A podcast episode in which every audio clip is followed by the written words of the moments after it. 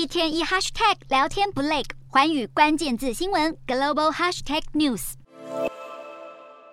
韩流走向国际，让日本的软实力输出受阻。日本经济产业省针对冠名合资的文化机构酷日本提出改善计划书，因为它的赤字实在是太大了，累计高达三百零九亿日元，也就是大约六十八亿台币。日本政府预计可能要到二零二五年才会转亏为盈。酷日本是在二零一三年由日本政府和多家企业共同成立的基金，目的在于推广日本文化，包括动漫、游戏、影视文化等。不过，大部分的计划都不太成功，日本动漫在海外市场的吸引力逐渐下滑。就有官员认为，可能是因为近年南韩的 K-pop 等流行文化来势汹汹，甚至有官员认为应该要干脆废除酷日本。韩流魅力之强，中国政府也不得不顺应，取消限韩令。南韩总统办公室二十二日表示，南韩的电影已经重新在中国的平台上架。中国外交部发言人赵立坚也在记者会中证实了，中国已经从南韩引进电视剧。这样的改变被认为是习近平与尹锡悦在 G20 的会晤有关。限韩令是在二零一八年时，中国为了抗议南韩部署萨德飞弹系统所下的限制，包括禁止南韩偶像团体举办演唱会、限制电视剧和综艺节目在中国上架等。限韩令的解除，或许也暗示了中韩关系有升温的迹象。